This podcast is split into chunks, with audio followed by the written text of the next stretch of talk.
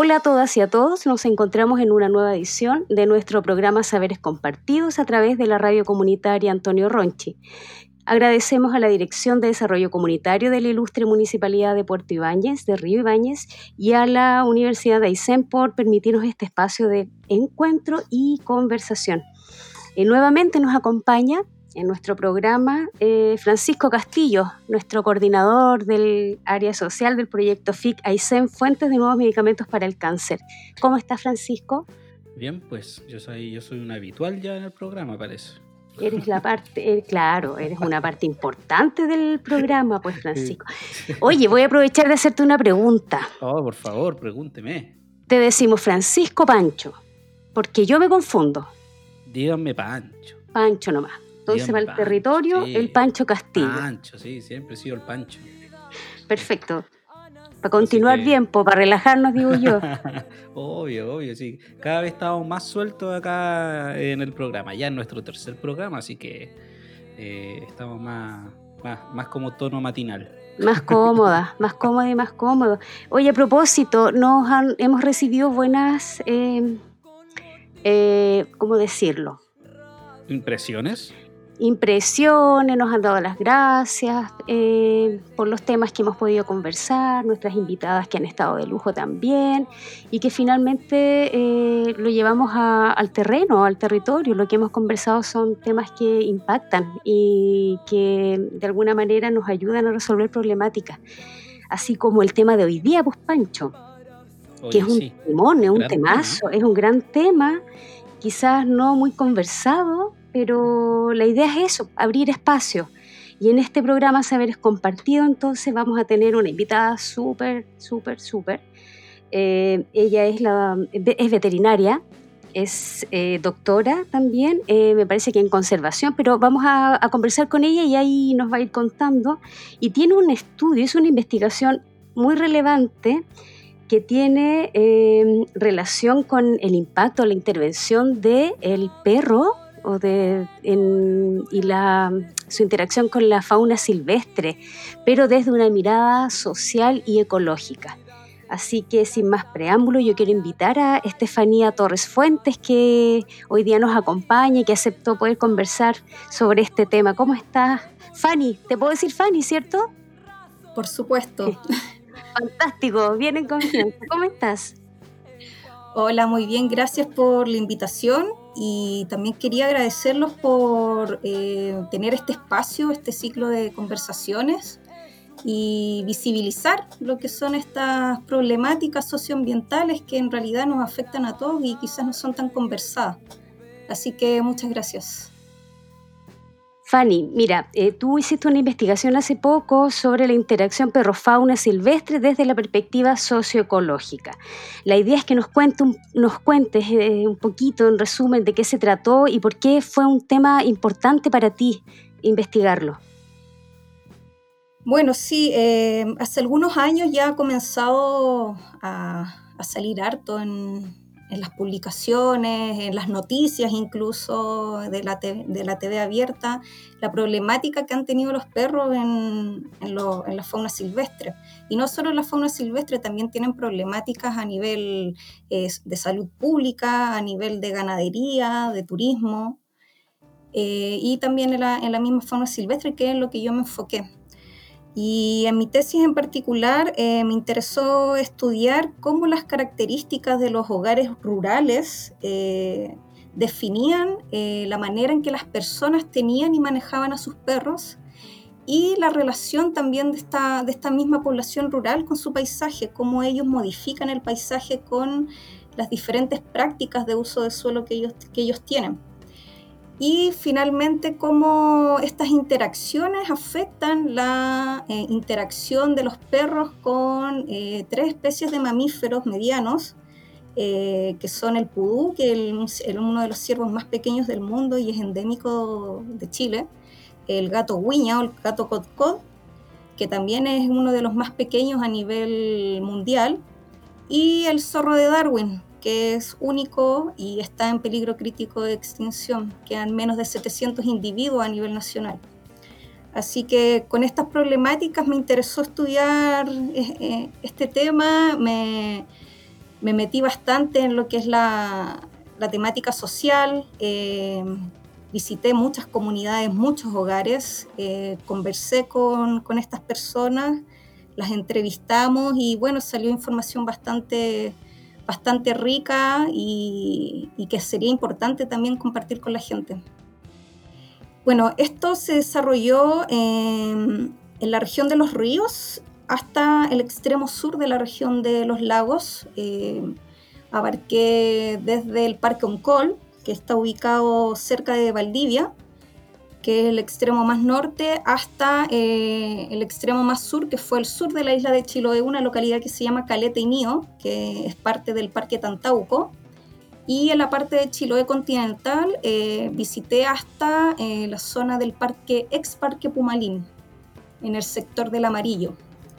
Así que mi investigación estuvo enmarcada en, en, lo que se llama ecorregión de los bosques templados del sur de Chile y acá en nuestra región de alguna manera pudiste eh, visibilizar la problemática, estuviste con algún, contacto con comunidades que puedas ver, se puede eh, de alguna manera em, replicar, no sé si la investigación o al menos eh, conversar sobre la problemática acá. Sí, mira, eh, la problemática de los perros eh, es generalizada a nivel mundial. Ya eh, a nivel nacional, en todo Chile hay problemas con los perros. yo me enfoqué justamente en esta ecorregión que, les mencioné antes, pero hay que ser igual de repente un poco cuidadoso con extrapolar los resultados a otros contextos locales, porque la región de Aysén también tiene sus contextos, pero igual eh, ocurren las mismas problemáticas que están ocurriendo en la región de los ríos y la región de los lagos. Podrían estar, o fácilmente están ocurriendo esas mismas problemáticas. Eh, de estudios que hayan realizado ahí, eh, la región de Aysén, no sé, se han realizado bastante pocos estudios, la verdad, respecto al tema. Entonces, es súper importante visibilizar, como mencioné antes, lo que está ocurriendo con los perros domésticos en la fauna silvestre, en el ganado y en la salud pública. Fanny, y cuando tú llegaste a las comunidades eh, a plantearlo, eh, ¿fue una problemática que tú, tú, viste o que un grupo o una comunidad lo, lo evidenció y lo traspasó, en este caso, a un experto? ¿Cómo fue ese proceso? Eh, a ver, mi contacto con comunidades rurales comenzó mientras estudiaba yo medicina veterinaria. Eh, yo en, esta escuela me, enfoqué en la medicina productiva de rumiantes, en donde visitaba diferentes predios. Y ahí la gente eh, comenzó a mencionar de que sufrían hartos ataques a su ganado. Eh, entre ellos habían perros y también carnívoros. Siempre ha habido un, un conflicto histórico entre los ganaderos y los carnívoros silvestres. Entonces, esta problemática eh, se ha ido visibilizando en, Chile. Eh, han habido múltiples denuncias de comunidades que han sufrido pérdidas a veces de sus rebaños enteros por ataques de perros. Y esto mismo me motivó a acercarme a, a estas comunidades que mm, en la región de los ríos y en la región de los lagos eh, hay una gran cantidad de áreas protegidas, que por definición son áreas que tienden a conservar y preservar eh, especies silvestres y apartarla de, esta influencia humana. Entonces yo visité estas comunidades que estaban aledañas a estas áreas protegidas y eh, empezamos a conversar del, tema de los perros, obviamente quienes quisieron participar también del estudio, y la gente, yo diría que más del 80% de la gente eh, me mencionaba los problemas que tenían con los perros domésticos y, el ataque a su, a su ganado. De hecho, como anécdota, hubo una localidad que, que visitamos en aledaña al Parque Nacional Hornopirén, ya que esto queda un poco más al sur del seno de Reloncaví. Y justamente una de las, estábamos buscando hogares porque claramente son lugares súper aislados, con baja densidad poblacional, y llegamos a una casa en donde la gente se nos acerca y nos dice que justo habían tenido el ataque de sus animales en la noche. Y yo les pregunté que si vieron quién era y me dijeron que sí habían, habían visto que eran unos perros que justamente eran de un vecino de ahí cerca. Entonces pude entrar, me mostraron a los animales, eran más de 12 animales que habían matado los perros, que básicamente era casi el 100% del rebaño de subsistencia que ellos tenían. Así que es, bastante generalizado y la gente, eh, mucha está muy cansada también de, este tema. Claro, entonces ahí se genera un conflicto además de la convivencia entre los habitantes de un territorio. Así es, muchos conflictos entre vecinos también, justamente por el tema de la tenencia de sus perros. Em, Francisco, ¿algún comentario que quieras o alguna consulta que quieras hacerle a Fanny? Sí, eh, no, estaba escuchando atentamente. La verdad es que, con ánimo de ser muy sincero, sé bastante poco del tema. Solo sé eh, lo que, claro, yo creo que todos los que hemos trabajado en los territorios acá eh, hemos escuchado alguna vez sobre esta amenaza, además del león, ¿no? Que le dicen acá que el, el puma. Em, también están estos, estos animales no sé si la palabra asilvestrados sea la correcta, pero que en algún momento fueron domésticos y bueno, y, quedan como ahí en la vida silvestre y se tornan un poco, vuelven como a, su, a sus pulsiones, ¿no? Eh, más, eh, más básicas y, se vuelven, eh, se, juntan en jauría y atacan a, a distintos animales como la, ovejas, corderos, etcétera. Y me acordaba de que cada cierto tiempo siempre salen las noticias, a nivel nacional incluso, de, de, jaurías de perros que atacan a animales en peligro de extinción. Por ejemplo, no solo animales em, como domésticos, es la palabra, que son los corderos, las ovejas, sino que al huemul, al pudú. Y estaba revisando, de hecho, una, noticia de que en Cochrane, por ejemplo, había, había eh, pasado, pasado esto. Eh, es, yo creo que esto es bien interesante porque se, se liga justo, bueno, como tú bien decías, Lore, con un tema que tiene que ver con la convivencia, ¿no? De, del espacio, la convivencia también entre las personas que habitan el espacio, porque muchas veces pasa que el vecino tiene un perro que se come la gallina, ¿cachai? Del terreno de al lado. Eso también a mí me ha tocado un poco eh, eh, como ser, ser, ser, testigo de conflictos. Eh, entre vecinos por este tipo de situaciones. Pero yo creo que tiene que ver también con una con un tema bien profundo y que tiene que ver con la cultura de la tenencia de mascotas, que creo que ahí es, bien eh, complicado el tema, ¿no? Eh, hay, mucho por avanzar, creo yo. yo. Uno lo ve acá en la ciudad, también lo ve en el campo, ¿no? En los campos los perros andan sueltos. Y es porque, claro, este, está el terreno grande, el perro por lo general están, no están tan bien delimitados, entonces el perro se pasea a su ancha, pero... Y todo con la justificación de que cómo va a tener el perro encerrado, eh, pero eso tiene consecuencias, ¿no? Tiene consecuencias y una de esas es que eh, se, pueden producir estos conflictos vecinales, ¿no? Por un perro que entra a un territorio, un terreno, y, y, a veces por jugar o a veces también por, por un instinto más, más, más basal, ¿no? Eh, eh, hacen daño a, otros animales que puedan haber en estos terrenos. Entonces el tema de la tenencia responsable eh, es bien, bien importante. Y ahí, Fanny, te, pregunto en, tu investigación, ¿tú cómo, sé que pudiste ver ese tema o, o, levantar información con respecto a las concepciones que existen sobre la tenencia responsable de mascotas en los sectores rurales, en las pequeñas localidades? Fanny, disculpa, mira, te voy, antes de que conteste, vamos a hacer una pequeña pausa, porque, chuta, está súper buena la conversación, no nos dimos ni ah. cuenta, pero ya se nos están pasando los minutos y necesitamos ir a esta pausa musical, que es una pausa musical regional, que es algo importante que tenemos en nuestro programa. Eh, y al regreso vamos a conversar sobre este punto, ¿te parece? Me parece totalmente. Ya, súper. Mira, vamos a presentar el siguiente tema que es de la banda Bredans Kank. ¿La conoces, Pancho? No tengo idea. Bredans Kank es una banda de reggae patagona Así. que tiene unos hits maravillosos. yo, te lo saber. recomiendo. Sí, deberías saberlo. Por supuesto, esta es una banda eh, de reggae eh, muy buenísima. Yo los estuve escuchando, por supuesto. ¿Y está Y activa? nos vamos a quedar, está activa, está Ah, mira. activa y ha estado haciendo ba- bastante, es tiene un trabajo bien interesante. Y los vamos a dejar, vamos a dejar a nuestros auditores y a nuestras auditoras con el tema Elévate. Ya volvemos.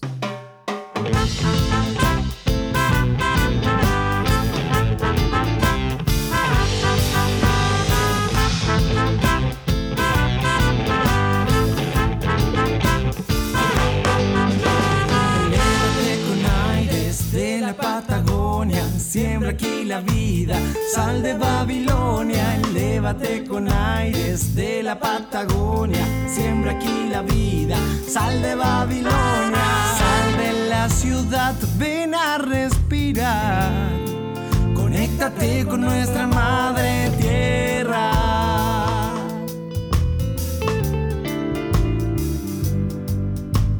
La naturaleza te llama.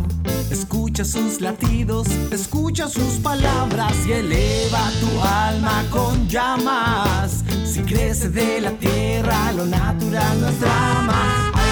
Hay que respetarla, hay que cultivarla. La tierra entrega lo que necesita el alma. Hay que respetarla, hay que cultivarla. La tierra entrega lo que necesita el alma. Elévate con aires de la Patagonia. Siembra aquí la vida. Sal de Babilonia. Elévate con aires de la Patagonia. Siembra aquí la vida. Sal de Babilonia.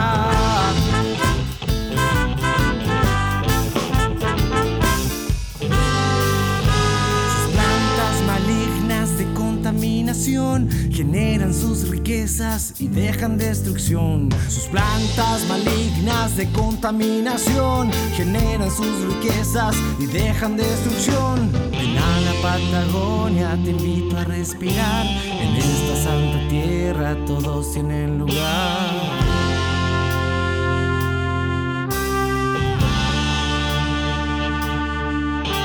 Los ríos corren libres sin contaminación. Energía sustentable es la solución.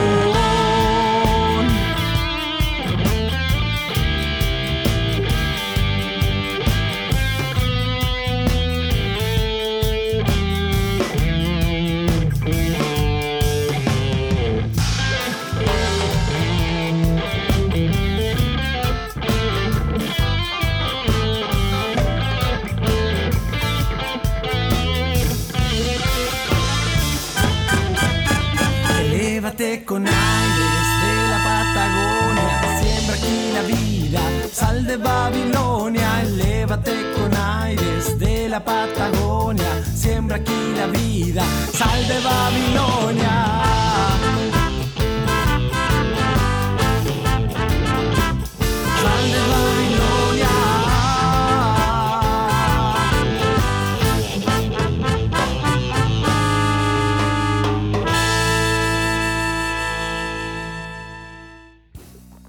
De regreso en Saberes Compartidos, vamos a seguir conversando con Fanny eh, en relación a este interesante tema de la interacción perro-fauna silvestre desde una perspectiva Socioecológica. sí, y quedamos justamente en una consulta, una pregunta que tú hiciste, Pancho. Así es, sí, sí.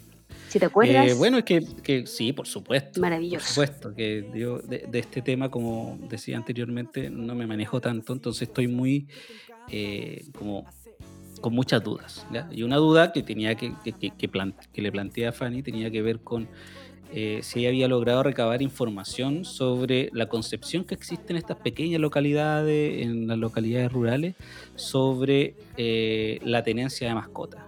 ¿Qué tan cercano o tan lejano está sobre eh, estos parámetros que existen actualmente en la sociedad sobre la tenencia responsable? Esa, esa era como mi, mi principal duda debido a diversos conflictos que uno puede, en el fondo, eh, de los que uno puede ser testigo, ¿no? Al trabajar en, los territorios, que siempre hay, que, el perro se pasó para el otro lado, que se comió las gallinas, haciendo algo así muy, muy pequeño, pero que, escala a otros niveles como los que decía eh, Fanny anteriormente.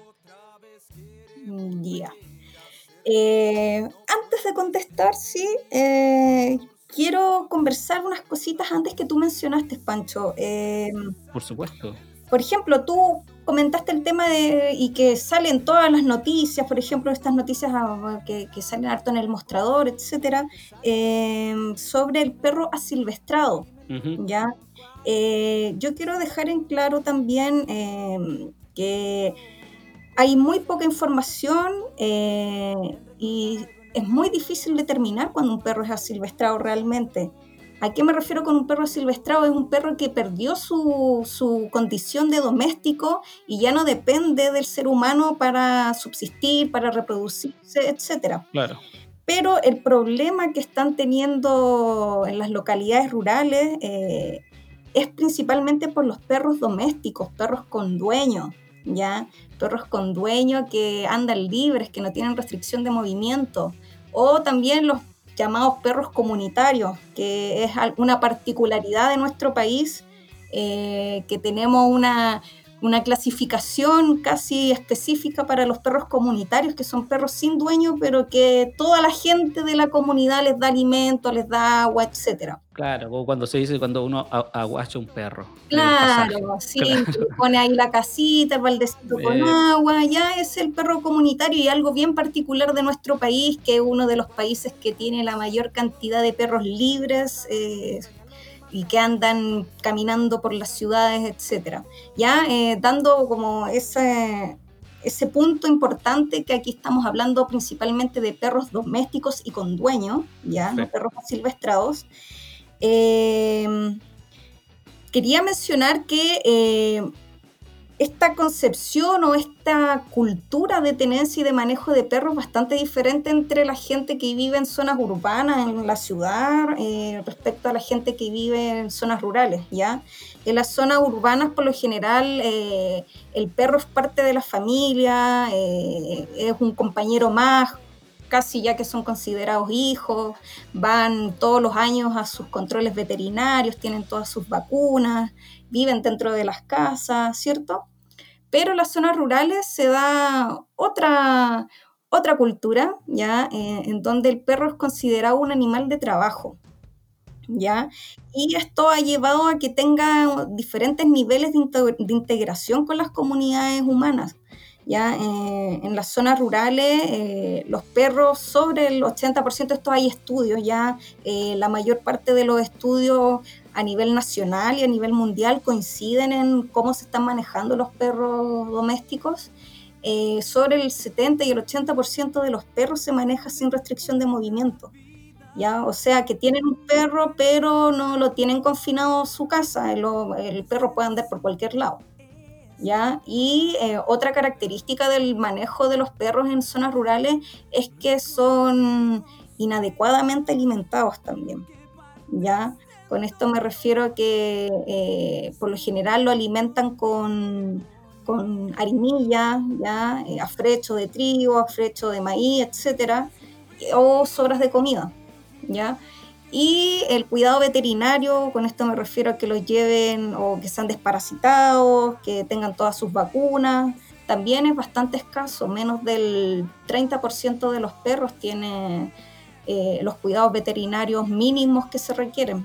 Entonces, esta concepción de, de, la tenencia y del manejo de los perros en zonas rurales es bastante diferente. Por lo mismo, todas las leyes que se sacan respecto a tenencia responsable de mascotas eh, está bastante sesgada lo que es la visión urbana. ¿ya? Eh, por lo general, los que crean estas leyes viven obviamente en la ciudad y, y lo que conocen de la realidad rural es bastante poca. Entonces, todas las leyes se elaboran con la visión centrista de lo que es la ciudad, sin considerar la realidad que, que le ocurre a todas estas, a estas personas que viven en zonas rurales y que tienen eh, ganado de subsistencia. Entonces, considerando esto, claro, eh, en los, el número de perros también en estas zonas rurales es mucho más alto que lo que hay en, en, las zonas urbanas. Por lo mismo se han llevado estos conflictos con, con Oye, ganado. Dime. Claro. Sí, no, con respecto a lo mismo, eh, no sé si en el proceso de la investigación eh, este tema lo, trataron con, como parte, no sé, pues, del proceso de levantamiento de información, en la entrevista, si es que era tratado y, si la gente se lo cuestionaba o, simplemente veía como, como una situación muy eh, como normal, ¿no? Esto del perro doméstico, pero que en el fondo tiene libre movimiento y ese libre movimiento tiene consecuencias eh, en, distinto, en distintas dimensiones, ¿no? en dimensiones como de la convivencia con el vecino, en dimensiones de, afectar a la economía eh, familiar de otras personas, etc. Algunas veces se lo cuestionaban, eh, lo veían como, una, como un problema. eso a mí me llama bastante la atención, ¿no? porque, porque acá en lo urbano, igual, a pesar de todas estas políticas, políticas públicas y legislación en torno a la tenencia responsable, uno sigue viendo en lugares que está este perro comunitario. Eh, y no sé, a mí me, pasaba mucho que yo, soy, yo era bien ciclista antes. Entonces, eh, cuando empecé a andar harto en bicicleta, empecé a, a, tener una relación bien complicada con los perros. Porque justamente los perros te siguen eh, y tú de repente pasabas por alguna calle y eran, no sé, seis perros que te seguían y que uno dice, oye, pero ¿quiénes son los dueños de esos perros? Entonces, eh, eh, eh, no, no, pasa solo lo rural, o sea, lo urbano también hay, hay, hay trabajo por hacer con respecto a la, a, la, a la, tenencia responsable, pero al menos yo creo que, que hay un nivel más de, de, de como por todas, porque las políticas, como tú bien dices, están enfocadas como en lo urbano, hay quizá un nivel más como de, de, de, problematización con respecto al tema, pero en lo rural no lo sé. Por eso te lo pregunto, no sé si tú lograste captar que, que hubiese una reflexión en torno a eso. Bueno, eh, dentro de lo que fue la metodología de, de mi estudio, eh, hicimos entrevistas eh, con respuesta abierta, o sea, era básicamente una conversación con un patrón de preguntas y dentro de uno de mis objetivos de estudio era hacer una caracterización de la tenencia y del manejo que estaban teniendo estos hogares a sus perros. Y entonces nosotros preguntamos eh, si poseía perro, cuántos perros tenía, eh, por qué razón ellos tenían perro, eh, cuál era la función del perro en el hogar, si lo mantenía restringido o se manejaba libre em, si estaban desparasitados, eh, esterilizados, vacunados y la alimentación que les daban. ¿ya? Entonces esto nos permitió eh, realizar esta caracterización de la población de perros y de la tenencia y del manejo eh, y obtuvimos promedios generales bastante similares a, a lo que se ha descrito en otros informes y estudios aquí a nivel nacional ya que era lo que yo te mencionaba, que eh, una gran proporción de perros se maneja libre, eh, con escaso cuidado veterinario, con inadecuada alimentación y con un promedio de más de dos perros por casa. Ya en algunas casas habían hasta siete, ocho perros, entonces sí pudimos realizar esta caracterización y eh, dentro de las preguntas también preguntamos los problemas que ellos han, tenido con, con, perros de la zona y también con la misma fauna silvestre. Entonces ahí la gente era donde más se explayaba y comentaba sus problemas. Y mucha, eh, yo diría que en el 100% de las comunidades que visitamos, eh, hubo hogares en donde nos mencionaron haber tenido problemas por ataque de perros a su ganado y que sabían que el perro era del vecino. Entonces, sí se, sí se conversa esta problemática, pero cuando uno va a conversar con ellos y cuando uno le eh, intenta sacar el tema de conversación, porque claramente en una comunidad uno no quiere tener problemas con el vecino, ¿cierto? Entonces, eh, lo que puede hacer la gente fácilmente es o ir a decir al vecino o mejorar su sistema de, en que ellos tienen a sus animales, o simplemente le pegan el escopetazo al perro y, quedó ahí, o lo envenenan, claro. Entonces, esto lleva a, hartos conflictos sociales también en, las comunidades, justamente por, por esta tenencia de perros y, también es quizás por la falta de, de educación que tienen respecto a la tenencia responsable de mascotas. Eh, y es a su arraigo cultural. Ellos eh, históricamente, de cientos de años que han convivido con perros. Ya entonces, para ellos el perro es un, un animal de trabajo, es un animal que los acompaña en todas sus faenas. Entonces, para ellos el perro tiene que andar libre. Y esto es lo que más consecuencias tiene en la fauna. ¿Sabes lo que estoy reflexionando, Fanny? Porque de verdad encuentro sumamente interesante, importante este trabajo que tú has hecho y que han hecho también otros investigadores en relación al tema. Estoy viendo que el problema lo estamos, lo estamos eh, o las personas, las comunidades lo están viendo de forma muy particular. Entonces, falta la mirada asociativa de esto, falta una mirada eh, de comunidad, una problemática comunitaria. Cuando vemos el problema de forma comunitaria, nosotros nos organizamos de otra forma para poder resolverlo y ahí comenzamos como a hacer intervención para que las políticas públicas realmente sean efectivas y se generen políticas públicas frente a un tema.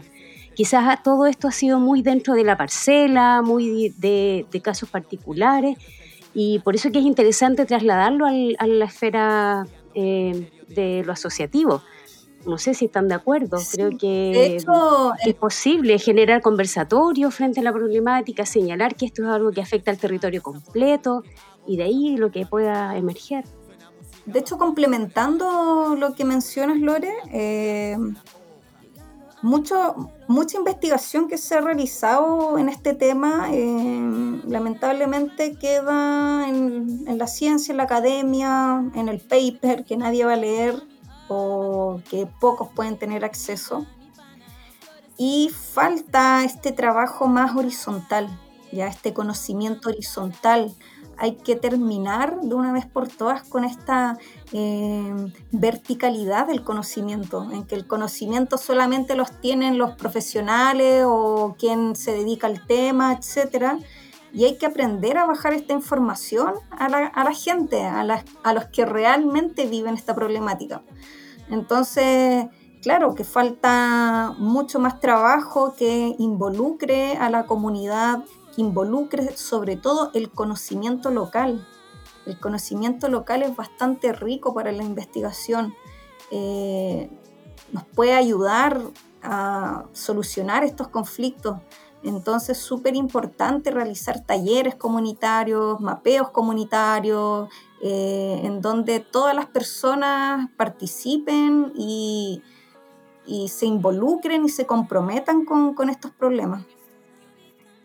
Sí, bueno, esa es un poco la idea que nosotros tenemos a través de este programa, el poder acercar a la comunidad temáticas que vienen de, también desde el mundo de la academia, eh, pero que en el fondo son problemáticas sociales, son problemáticas de, del territorio, ¿cierto? Así que agradecemos ese aporte que acabas de hacer, es sumamente importante el diálogo intersubjetivo. Y lo, vital que es, porque es algo como, siempre que hablábamos del programa era como un objetivo transversal. ¿no? Esta es una problemática muy específica, muy particular, ¿no? Eh, y así como otras problemáticas muy específicas y particulares sean en los territorios. Eh, pero la idea es justamente es que estas problemáticas se puedan abordar desde un sentido eh, colectivo, ¿no? O sea, yo pregunto, ¿se está reflexionando en las instancias de reunión vecinal sobre el problema de la tenencia responsable de los perros en sectores rurales? No lo sé. O sea, y, después podemos hacer una pregunta un poco más, más eh, provocadora, por decirlo de alguna forma. ¿Hay instancias de reflexión sobre lo comunitario en espacios rurales e incluso en espacios urbanos? Yo creo que eso también es un, tema eh, súper importante y a eso al menos queremos apuntar también con este tipo de, reflexiones sobre la necesidad de que si no lo hay, que bueno, eh, es, momento ¿no? de, darnos cuenta de que, de que claro, de, que todo está avanzando eh, a través de la posibilidad de que nosotros como sociedad nos empoderemos ¿no? y y, demos solución o al menos problematicemos sobre ciertas situaciones que se dan dentro de nuestro territorio. Y así poder llegar juntos ya sea a una solución comunitaria, a una exigencia de política pública, etcétera, etcétera. Yo creo que ese es como el, el, el, El fondo, ¿no? La, la madre del cordero, como se dice. Claro, desconstruyendo las grandes narrativas que hasta ahora nos Claro. han sostenido como sociedad. Sí, po. po. Y una de ellas es la ciencia. Mm. Y como dice la Fanny, claro, el científico, ella que es científica y que está a cargo, tuvo a cargo de una investigación, investiga, pero para, para, la, ¿para qué? Para la comunidad, po, para la sociedad. Aunque sea un tema, y esto se da en todos, O sea, en todos los ámbitos. Mm, Yo creo que toda investigación en el fondo es potencialmente eh, útil para la comunidad. El tema es que no se hace la divulgación. Ay, Y ahí es Sí. donde hay que eh, creo- poner, poner énfasis. poner énfasis. Bueno, pero aquí nosotros intentamos desde nuestro aporte pequeñito, un granito de arena, poder socializar temas tan importantes. Eh, oigan, ya se nos está pasando otra vez el tiempo, nos vamos a ir a la segunda pausa ya musical. Pero esta vez le- Ahora, Ah, le Sí. tenemos una sorpresa a la Fanny. ¿Así? Sí, te tenemos una sorpresa. A ver. Y Wow. en nuestro, nuestra segunda pausa eh, va a estar a cargo de un compositor regional, eh, eh, que sabemos que a quien tú estimas mucho, que incluso eh, lo indicaste, lo señalaste, lo compartiste en tu trabajo de tesis, es el compositor Sabir Quintana. Ah, Amigo, amigo, Sabir Quintana. amigo, gran Eh, actor regional. Bueno, por eso el segundo, el segundo tema va, va, va de la mano de, de tu trabajo también. Y el tema que les vamos a presentar es La tormenta y el nido, que justamente es parte de su disco llamado de esta manera, La tormenta y el nido.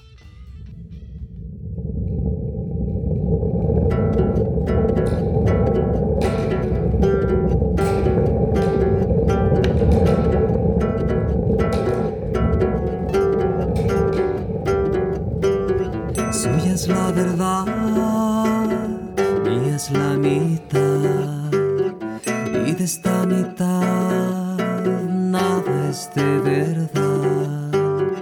Suya es la verdad, mía es la mitad, y de esta mitad nada es verdad.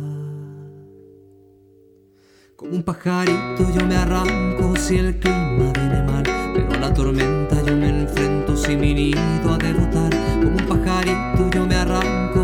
clima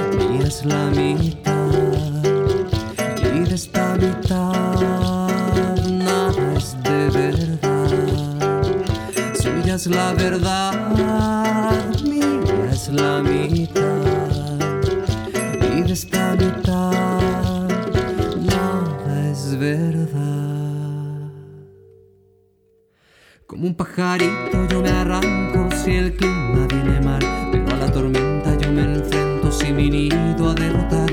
Como un pajarito yo me arranco si el clima viene mal, pero a la tormenta yo me enfrento si mi nido a devotar.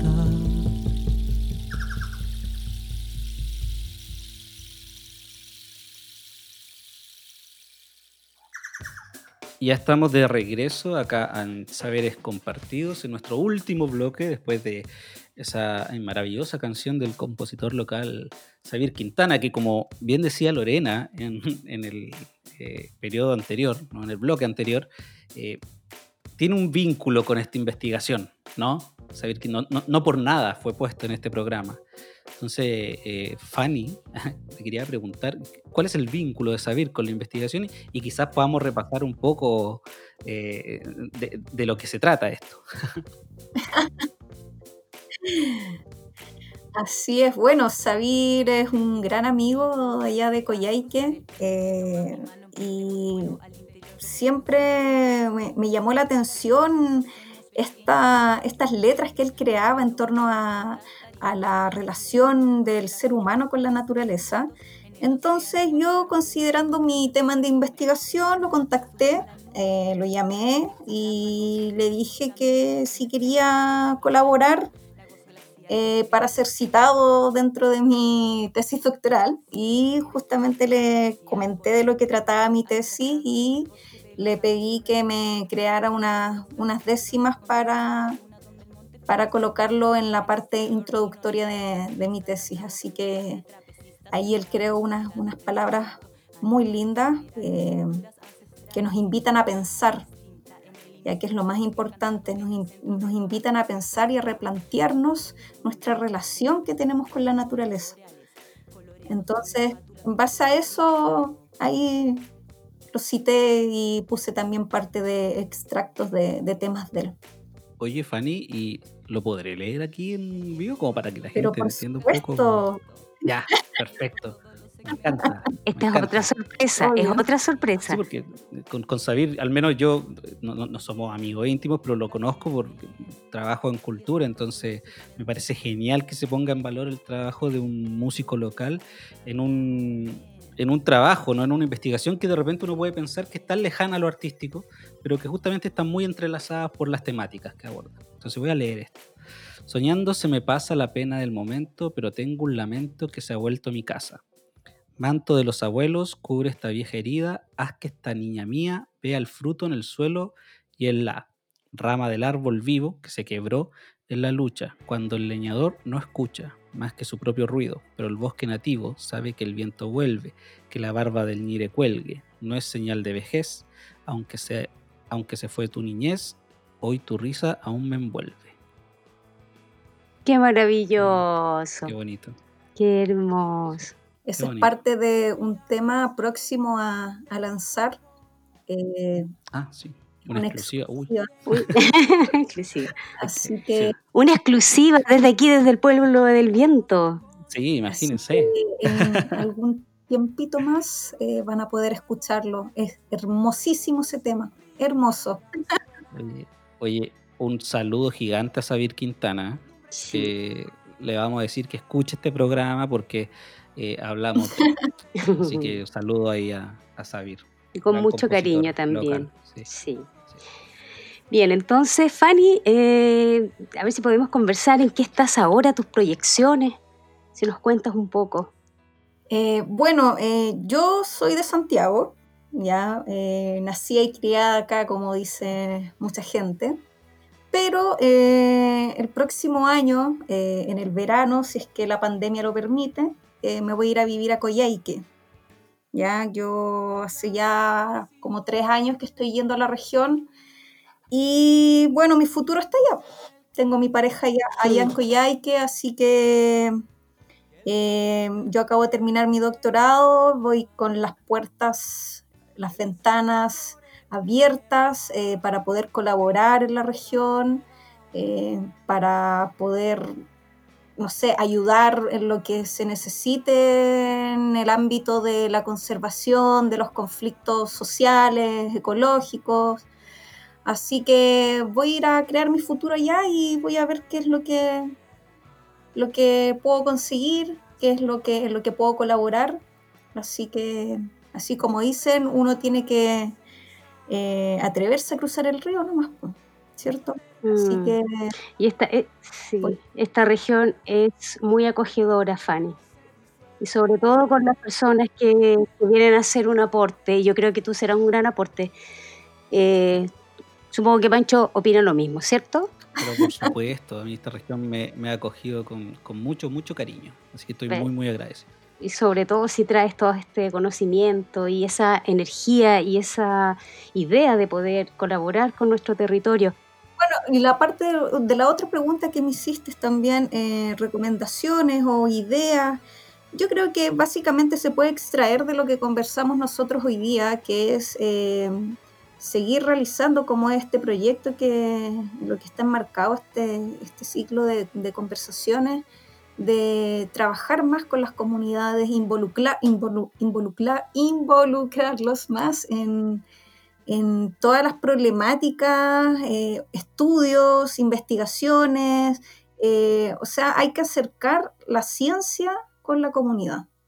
Yo creo que ese es el gran mensaje que nos queda a todos, no solo en la región, eh, a nivel nacional, mundial, es tratar de acercar la ciencia a la comunidad y seguir visibilizando esta, estos problemas que, se pueden estar teniendo en las zonas rurales.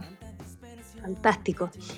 Eh, estamos llegando al final de nuestro programa. Yo estoy súper contenta con este programa, Pancho. No sé cómo quedaste tú. Quedé así como, además, con la cabeza abierta de, ganas de, aprender cosas. claro, y es un, es un tema que, probablemente eh, es muy sentido para quienes nos escuchan, ¿no? Porque más de, en más de alguna ocasión quizás han tenido justamente esta problemática y que uno sabe, porque, insisto, ha sido testigo de esto, muchas veces no se conversa, ¿no? Mm. Sino que se toman medidas para prevenirla o eh, eliminar esta situación y que de repente son, son bien complejas y profundizan los quiebres dentro del tejido social. Entonces la invitación justamente a que estas cosas se conversen en comunidad y, y, que se vea esto de lo colectivo, eh, el, juntarse a, plantear problemas en el marco del respeto, de la tolerancia. Eh, es lo que hay que hacer en, estos, en este contexto, ¿no? ya, ya eliminar este como chip del, del individualismo un poco que nos, tiene, que no ha tenido tanto tiempo eh, como dormidos como sociedad. Claro, y soluciones sustentables, sostenibles también. Claro. En el tiempo. las, respuestas comunitarias son siempre las más duraderas. Exacto, o sea, no hay política pública mm. Que dure más que una solución eh, que sea discutida eh, de manera comunitaria ¿no? y que modifique comportamiento y que influya dentro como de, las prácticas culturales de los territorios. O sea, incluso eh, la política pública a veces rebota cuando justamente no tiene esta vinculación con el diálogo y la reflexión desde el territorio. Así que eso, e, e, esa es la importancia de todo Seguimos con el mensaje de la responsabilidad social, entonces también, en todas nuestras acciones, ¿cierto? Así es. Por favor. Y también, si me, permiten mencionar algo, es también el mensaje a la gente eh, es respecto a la tenencia responsable de sus mascotas, ya eh, tenerlo eh, con sus chequeos veterinarios si es que es posible, tratar de restringirles el movimiento, ojalá tenerlos dentro de algún cerco en su propiedad.